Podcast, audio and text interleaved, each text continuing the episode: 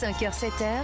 Alexandre Lemaire, Omblin Roche. Très bon week-end, très bon début de très bonne fin de semaine plutôt. Votre week-end approche avec presque, Europe 1. Je me presque. vance un tout petit peu, mais c'est vrai que ça sent bon. hein. Ce matin à 6h10 sur Europe 1, bienvenue chers auditeurs. C'est votre pressing, votre revue de presse décalée avec Dimitri Vernet. Bonjour Dimitri. Bonjour Alexandre, bonjour Ambline, bonjour, à Bonjour. tous. Qu'avez-vous repéré dans les quotidiens ce matin? Alors que la famille Delon se déchire en public, j'ai repéré un article très intéressant, très concernant sur le sujet.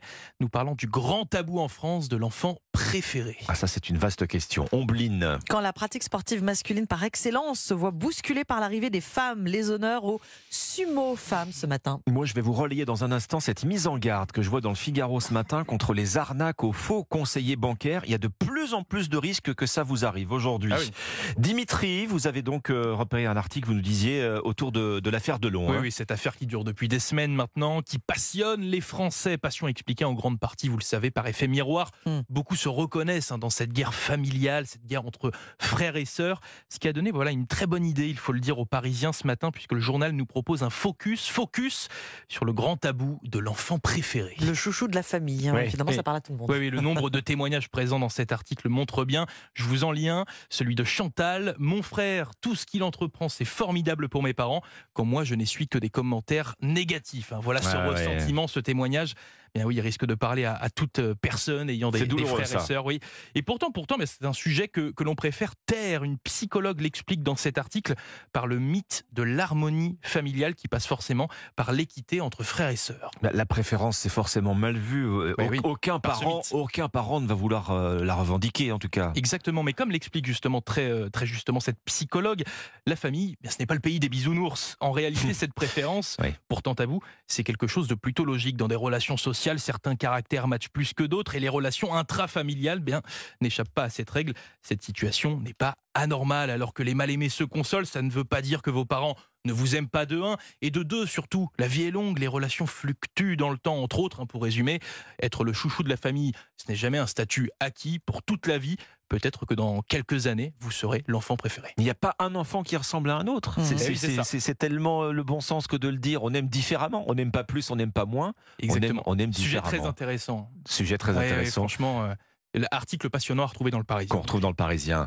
Euh, Moi, je, je- je tombe sur ce rappel de prudence hein, euh, ce matin. Le Figaro qui vous alerte sur les ravages des arnaques aux faux conseillers bancaires. C'est un type d'escroquerie qui monte, qui monte, au point qu'il a coûté plus de 200 millions aux Français, même pas sur toute l'année dernière, hein, Oui. uniquement sur le premier semestre. que c'est le principe de l'escroquerie par téléphone Allô, Madame Roche Ah, C'est le conseiller connaît, bancaire connaît. Bon, ça peut Oui. peut-être vous faire sourire, mais en tout cas, les fraudeurs ont appris à se donner toutes les apparences Eh oui. du vrai. Ils sont très malins, hein, nous dit le Figaro, très persuasifs. En fait, ils vont vous faire stresser. Ils vont vous dire, par exemple, que votre compte est bloqué, etc.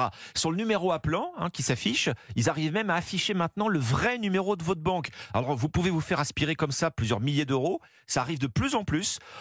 En- en gros, pour résumer, les Mhm. technologies, elles sont devenues plus résistantes aujourd'hui que les gens, si vous voulez. C'est plus facile d'arnaquer quelqu'un au téléphone Oui. que de faire craquer, vous savez, la Ah oui. double identification Qui, est, qui est- qui est renforcée pour, euh, pour un paiement Internet. Comment on fait alors pour euh, détecter cette fraude? Comment on peut se protéger, En Alexandre? gros, euh, vous- là où vous devez avoir tous les voyants qui s'allument dans la tête, c'est quand on vous demande des infos personnelles à Ah. distance, le code de carte par exemple, hein, que ce soit par téléphone ou par mail C'est d'ailleurs. jamais bon signe. Vous savez que les banques, elles vous envoient régulièrement des rappels et vous disent on va jamais vous demander ça. Elles le font aussi, euh, il faut s'en rappeler, pour mieux vous dire que vous avez été négligent si vous vous faites piéger, et autrement dit, que vous ne reverrez pas votre argent. Alors prudence, si vous avez un doute, le meilleur réflexe, c'est de raccrocher au téléphone et de rappeler De aussitôt euh, banque sa banque. pour Oui. vérifier que c'est bien elle qui vous a appelé. Oui, bien sûr. Voilà, ça vous parle. C'est effrayant. C'est effrayant.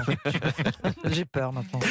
Au plaisir. Bah, vous allez détendre un petit peu l'atmosphère. Oui, alors un portrait ce matin dans Madame Figaro d'une jeune femme de 20 ans japonaise, Ryo Azegawa, mèche mauve décolorée et sumotori, cette euh, tradition ancestrale réservée aux dieux et aux hommes depuis le 7e siècle, euh, dont les premiers combats étaient des combats à mort, Elle se voit bousculée par l'irruption des filles, écrit le magazine. Mais la pratique du sumo par les filles suit le même chemin finalement que le judo ou le karaté. Effectivement, un souffle, rafraîchi- un souffle rafraîchissant sur une pratique vieillissante, même si le chemin est encore long hein, pour faire évoluer les mentalités. Forcément. Si Rio est autorisé à franchir le doyo de son université Le de- doyo. Le doyo. à Tokyo, euh, oui, vous savez, c'est ce cercle de 4 mètres et demi de diamètre euh, Ah, tracé oui. à la craie. C'est le ring. hein. C'est l'équivalent du ring pour le euh, ring les du sumo. sumotori. Eh bien, elle a l'interdiction formelle de, pénétrer le plus célèbre de tous, hein, le doyo du stade national de Tokyo, la mecque des sumotori, Mhm. comprenait le circuit professionnel avec ses combattants vénérés comme des stars de cinéma. Euh, oui, c'est pas pour tout de suite pour les femmes. Ça veut dire que les sumo-femmes, on, on- ne les voit que dans le circuit amateur, en Oui, fait, hein, pour, l'instant. oui, pour Ouais. le moment, exactement. Rio fait partie des pionnières. Elle a d'ailleurs été sacrée championne du monde amateur en 2019. Depuis, deux autres filles ont frappé à la porte de son club. Les Sumo Girls dans Madame Figaro. C'est une petite révolution et le portrait Ouais, révolution. ouais. est vraiment intéressant et attachant. C'était votre pressing, votre revue de presse décalée chaque matin sur Europe 1. Merci Dimitri Vernet. Bon week-end à tous. À Merci. Ombline. Il est